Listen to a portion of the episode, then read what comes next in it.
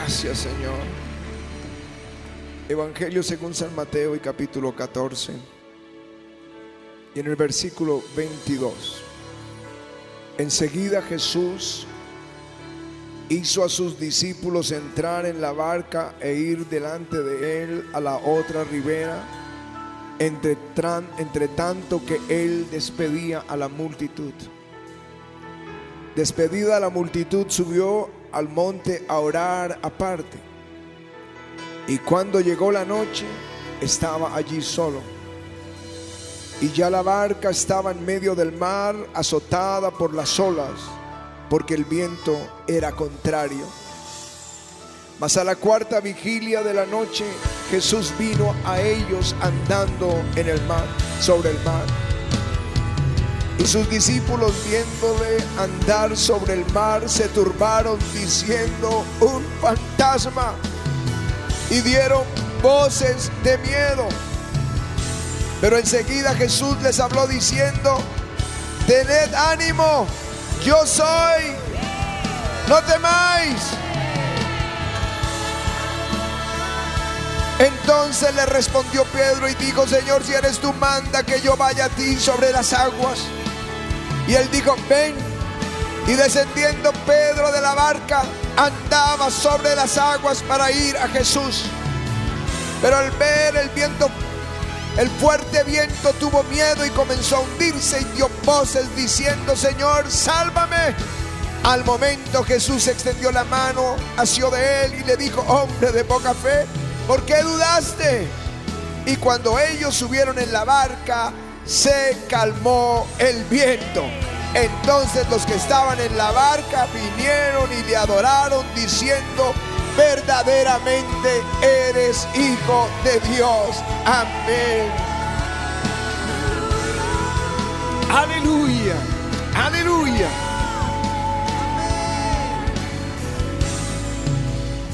Yo te ruego, Señor, que la palabra tuya venga a nuestros corazones cargada de fe pues la fe viene por el oír la palabra de Dios. Te ruego que así sea para aquellos que la están necesitando en el nombre de Jesús. Amén, amén. Mas a la cuarta vigilia de la noche Jesús vino a ellos andando sobre el mar. Gracias Señor que estás aquí. Gracias Señor.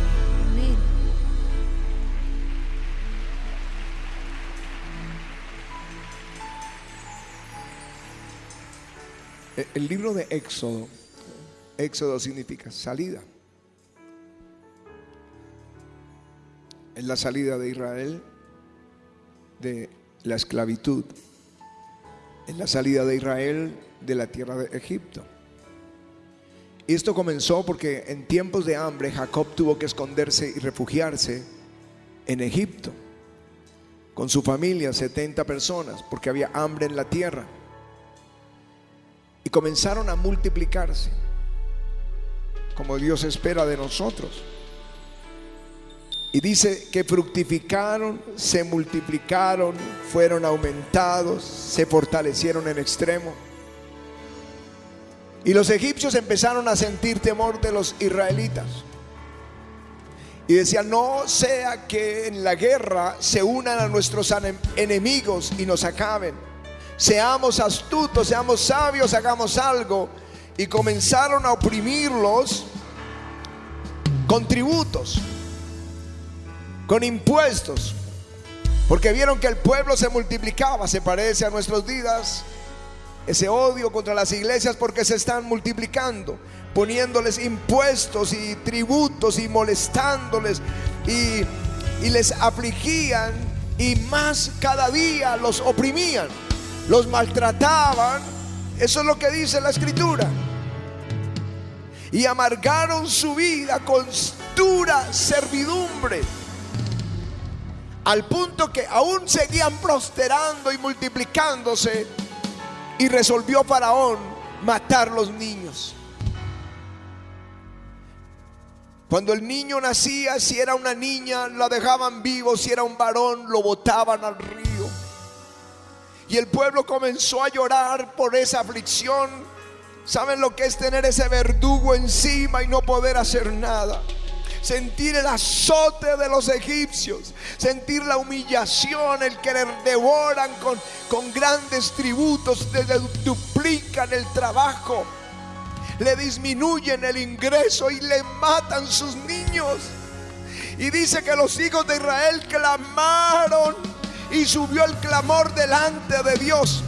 Y Dios oyó el clamor de ellos y se acordó de su pacto con Abraham, con Isaac y Jacob. Y entonces vino a un hombre llamado Moisés y se revela a él y le dice, yo soy el Dios de tu padre, Dios de Abraham, de Isaac y Jacob. He visto la aflicción que tiene mi pueblo en Egipto. He oído su clamor. He conocido sus angustias y he descendido para librarlos de manos de los egipcios y llevarlos a una tierra que fluye leche y miel. Aleluya.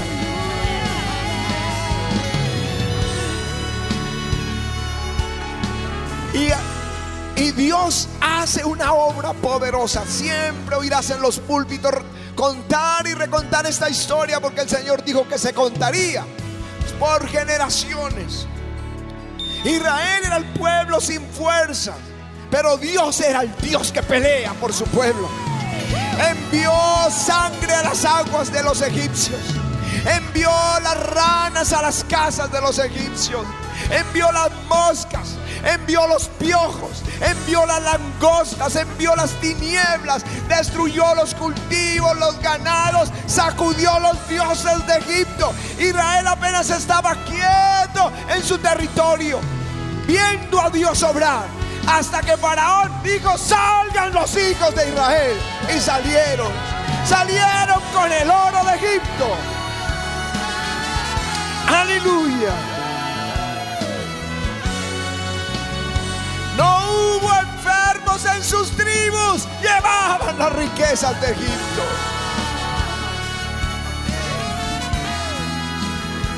Cuando piensas que no hay esperanza, cuando te sientes totalmente derrotado, todavía hay Dios en el cielo que oye el clamor de su pueblo.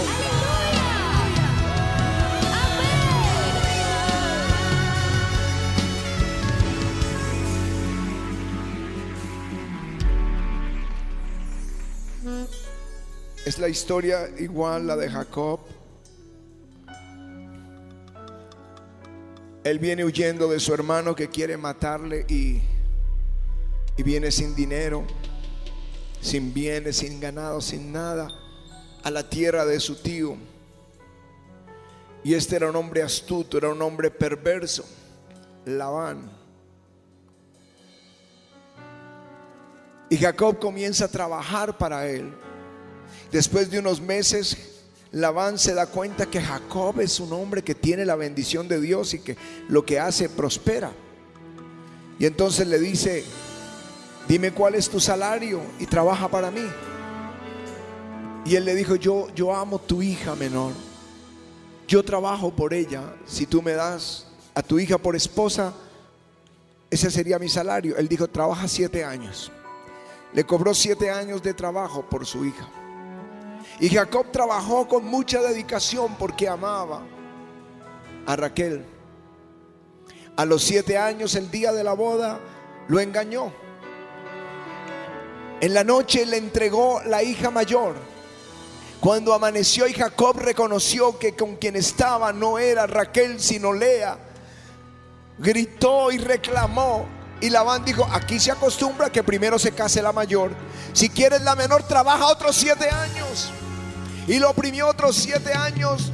Y dice la escritura que cuando Raquel ya había dado su hijo número 11, que era José, no había nacido todavía Benjamín.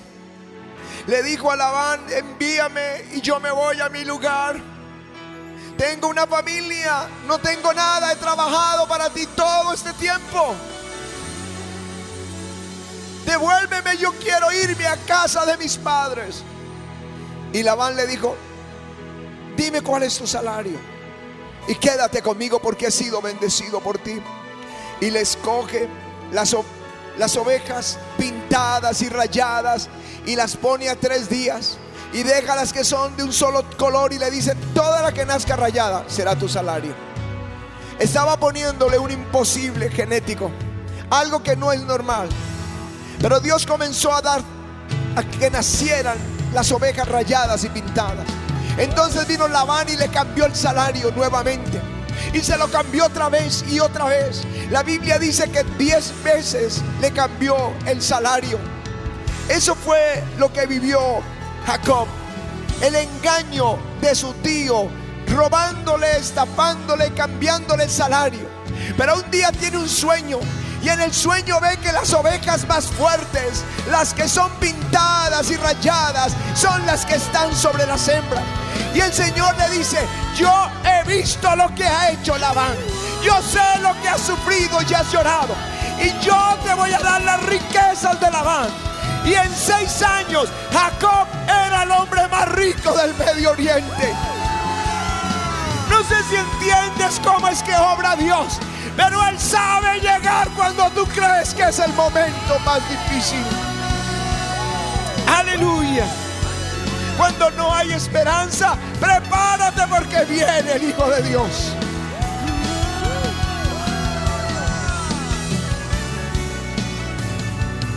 En el texto que leímos,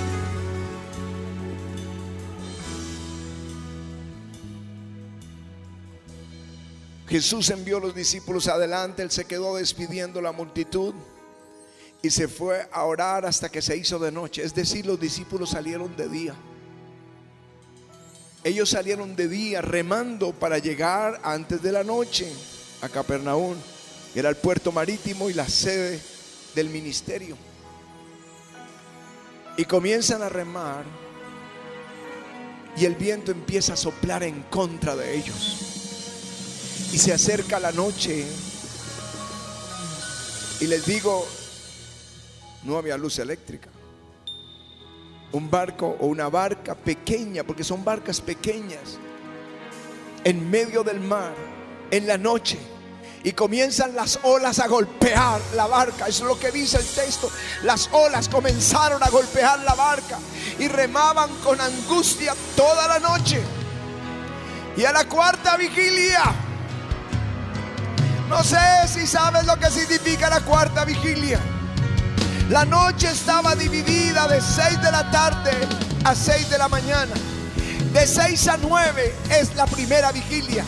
De 9 de la noche a la medianoche segunda. De 9, de 12 de la noche a 3 de la madrugada tercera vigilia.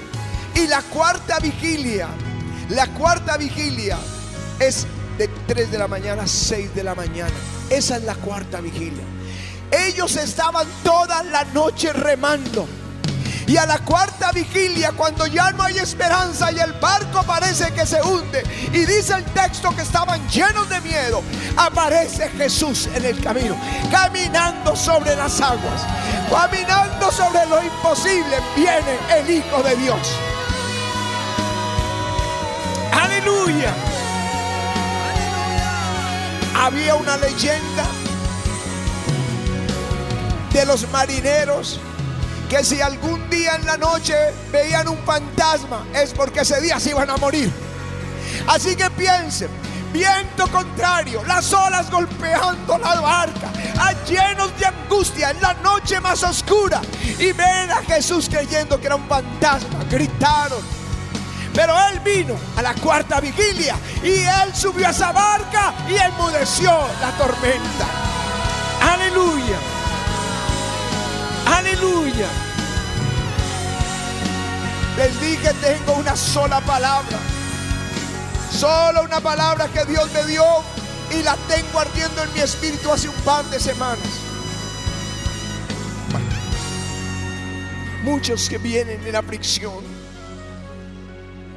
Ustedes oyeron el, testimonio, el clamor. No quiero morir. Porque el médico dice, ya no hay nada que hacer. Estamos tratando de evitar es que se extienda, pero ya no hay nada, es irreversible. Si alguien cree que lo que está viviendo es irreversible, está en el lugar correcto. en medio de nosotros está la persona correcta, la respuesta correcta. El que está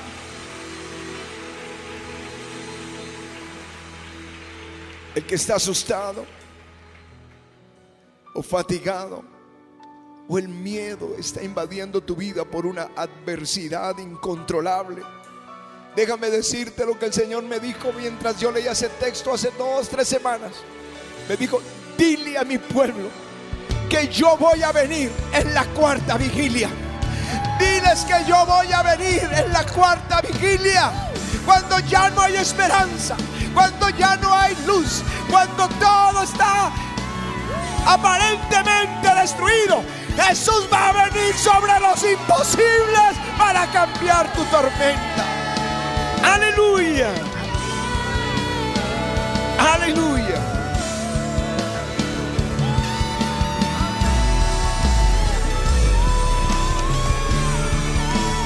Aleluya.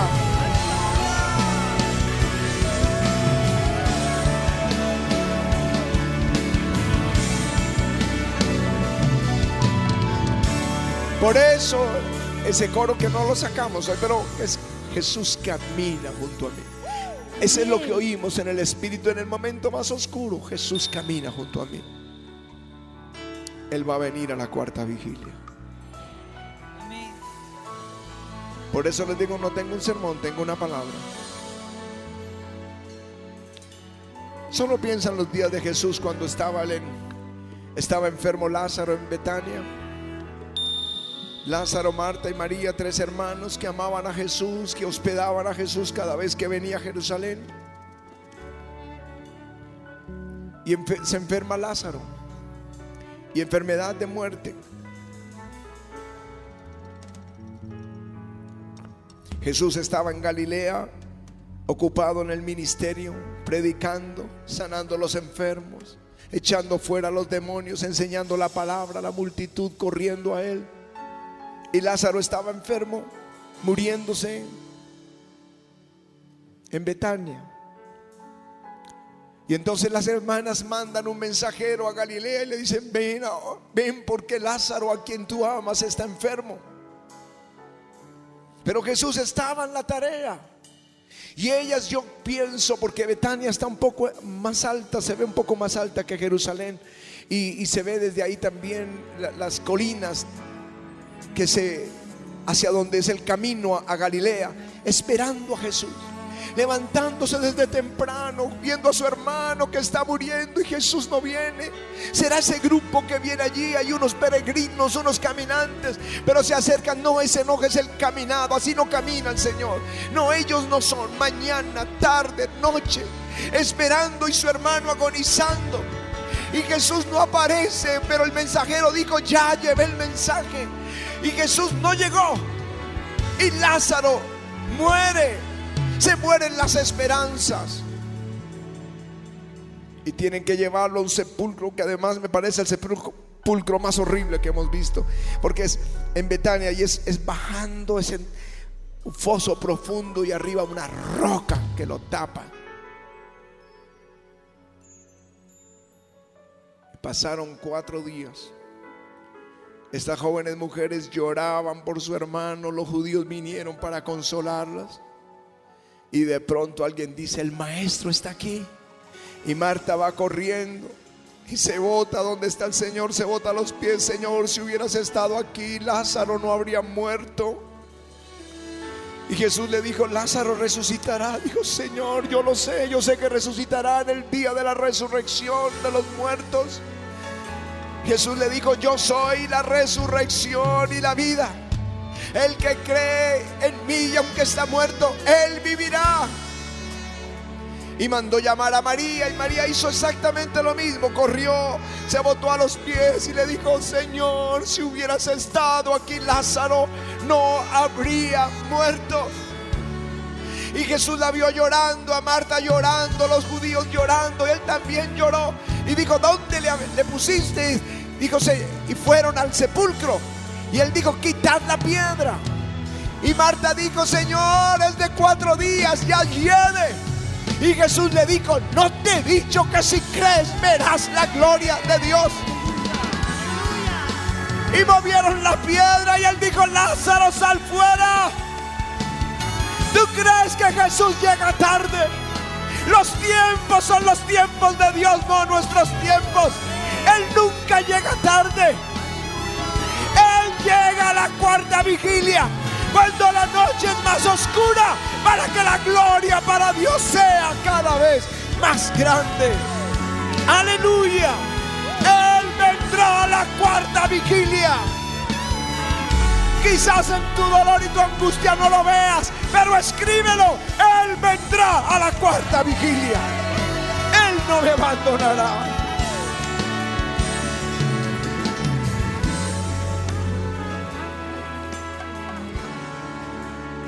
Esta mañana estaba leyendo la historia de Agar.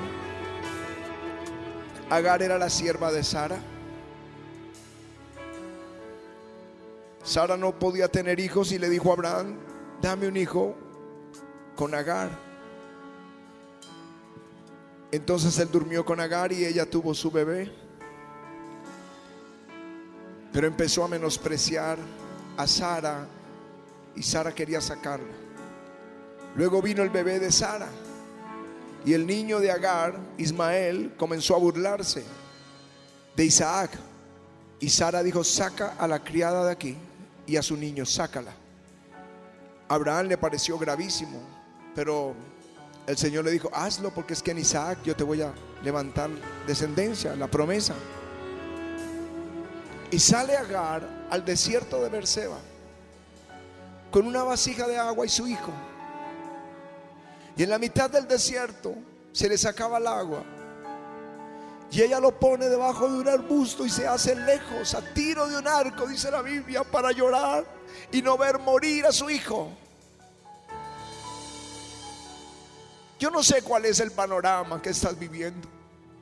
Pero solo visualiza Agar en el desierto donde solo ve arena 360 grados, arena. Su hijo muriendo, ¿qué esperanza tiene?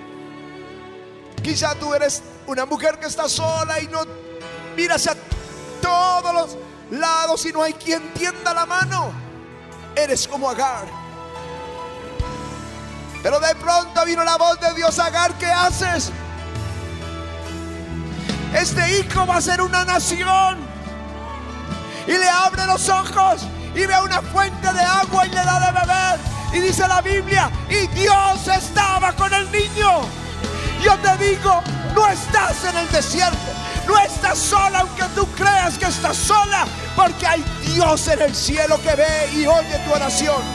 Y Jesús me dijo, dile que yo voy a venir a la cuarta vigilia. Dile que yo voy a venir a la cuarta vigilia. Aleluya.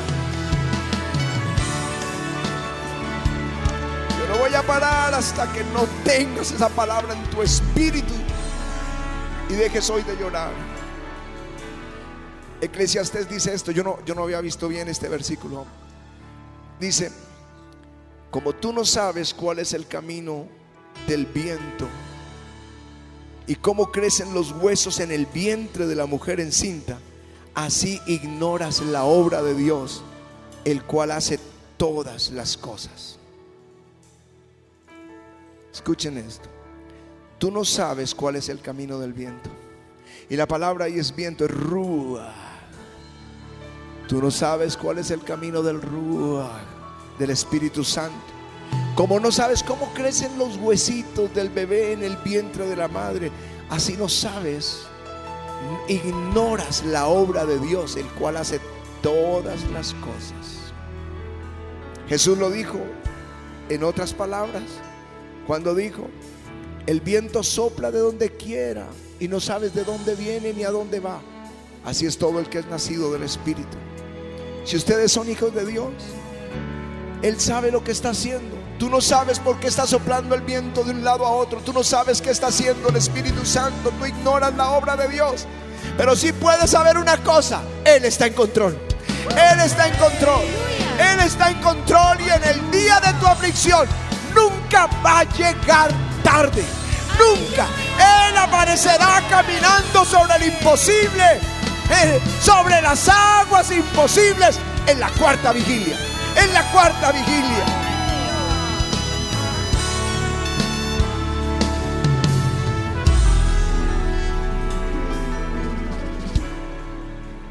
Mi mamá, voy a contarle solo dos testimonios. Ella, ella es mi mamá. Ahora está mejor que yo porque está con Jesús. Once hijos.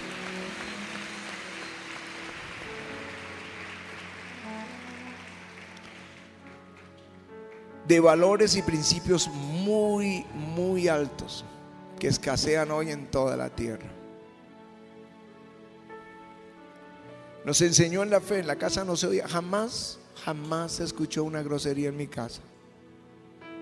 El temor de Dios nos fue enseñado desde niños. Pero cuando estábamos en la juventud, el tiempo del hipismo que entró la marihuana, que invadió los colegios, los barrios y bueno, otras cosas ahí, la música, todo cambió para esa época. El domingo dijo, vámonos a la iglesia como todos los domingos. Y yo no voy a ir. El otro dijo, yo no voy a ir, yo no voy a ir. Ninguno quiso ir, ni, ni siquiera me quiera alguien acompañar para no irme sola. Nadie. Se fue llorando.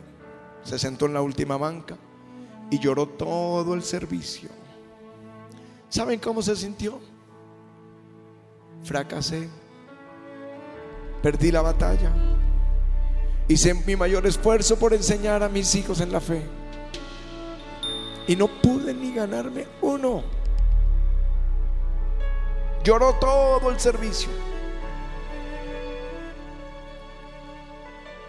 Llegó a la casa. La paz de Cristo estaba sobre ella en ese momento. A los ocho días llegó el primero con una Biblia de la Universidad Nacional. Mamá, encontré a Jesús encontré a Jesús. A los ocho días el otro. Y luego el otro. En una semana después, todos. En dos meses, la casa estaba llena. Los once hijos, los abuelitos. Cada uno con sus amigos. Con banderetas y guitarras cantando. Yo tengo un amigo que me ama. Su nombre es Jesús. Ella los veía. Ni siquiera podía llorar. Sus ojos verdes apenas se alumbraban de alegría. Él llega a la cuarta vigilia. Nunca llega tarde. Nunca va a llegar tarde. Si alguien dice, yo creo que estoy hundiéndome, ven acá, porque Jesús te dice, yo voy a llegar a ti a la cuarta vigilia.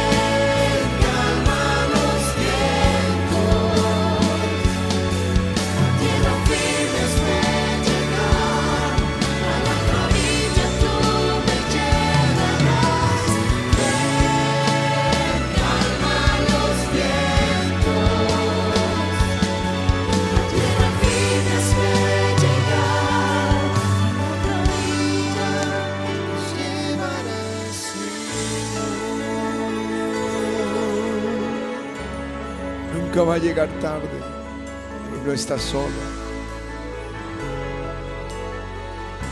Porque hay un plan contigo. No te va a abandonar. Y no solo piensen en la enfermedad o la tribulación, el hogar en crisis, en, todo. Ustedes saben cómo es este lugar te lo dio el Señor. Cuando vinimos por primera vez a este lugar y lo caminamos, yo hablé con el dueño. Hablé como si yo fuera un gran empresario que estoy mirando una propiedad para rentarla. Costaba mucho dinero el arriendo. Caminamos todo esto y hablamos. Luego nos sentamos en su oficina y hablamos por media hora o una hora.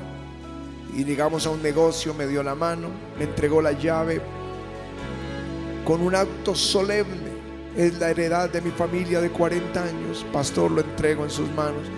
Y nos abrazamos y nos fuimos. Pero no habíamos firmado el contrato. Mandé el contrato y no había un fiador alguien que respaldara el contrato. No lo teníamos. ¿Quién iba a respaldar un contrato de un arriendo tan costoso? Y me llamó y me dijo, pastor, faltó el fiador. Hasta ahí fue mi fe, mi valentía, mi lenguaje de empresario, se acabó todo. Fue el minuto más largo de mi vida. En silencio no sabía qué responderle. Perdimos la oportunidad ya no hay nada que hacer. Un minuto. Al minuto él dice, ¿sabe qué, pastor? Que el fiador sea el de arriba. Él sabe llegar a la cuarta vigilia. Él sabe llegar cuando lo necesitamos. Nunca es antes. Él nunca llega tarde. Yo te ruego, Señor, que venga sobre las aguas y calme los vientos. Ven Señor, para muchos hoy es la cuarta vigilia. Acércate Jesús.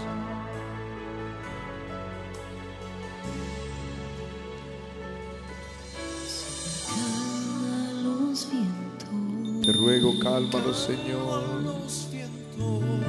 Señor, calma los vientos. Y como los discípulos terminemos postrados adorándote porque tú hiciste el milagro. Dilo, Señor, calma los vientos.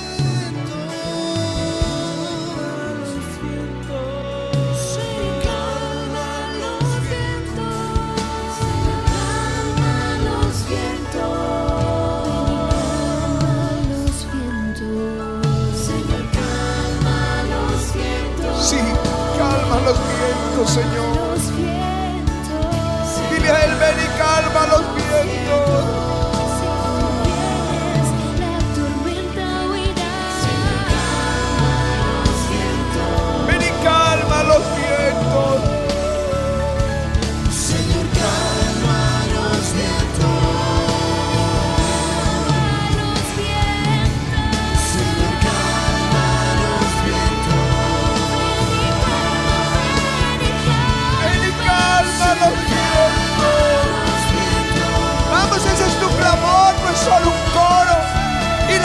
Iglesia que no está en aflicción, ore por el que está afligido.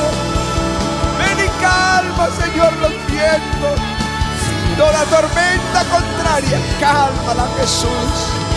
Gracias,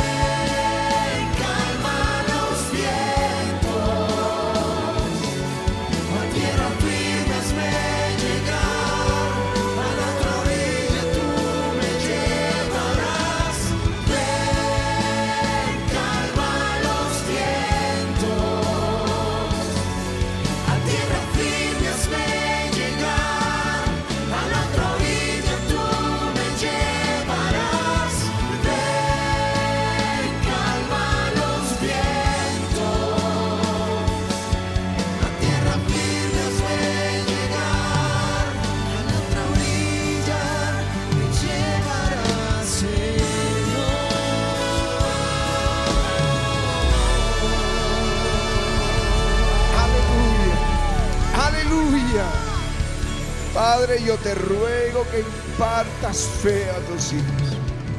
Y que en la noche más oscura de ellos puedan decirlo, Jesús iba a venir. A la cuarta vigilia, pero Él vendrá y calmará los vientos. Te lo pido hoy, Señor, en el nombre de Jesús. Amén. Y amén. Vamos a darle un buen aplauso al Señor.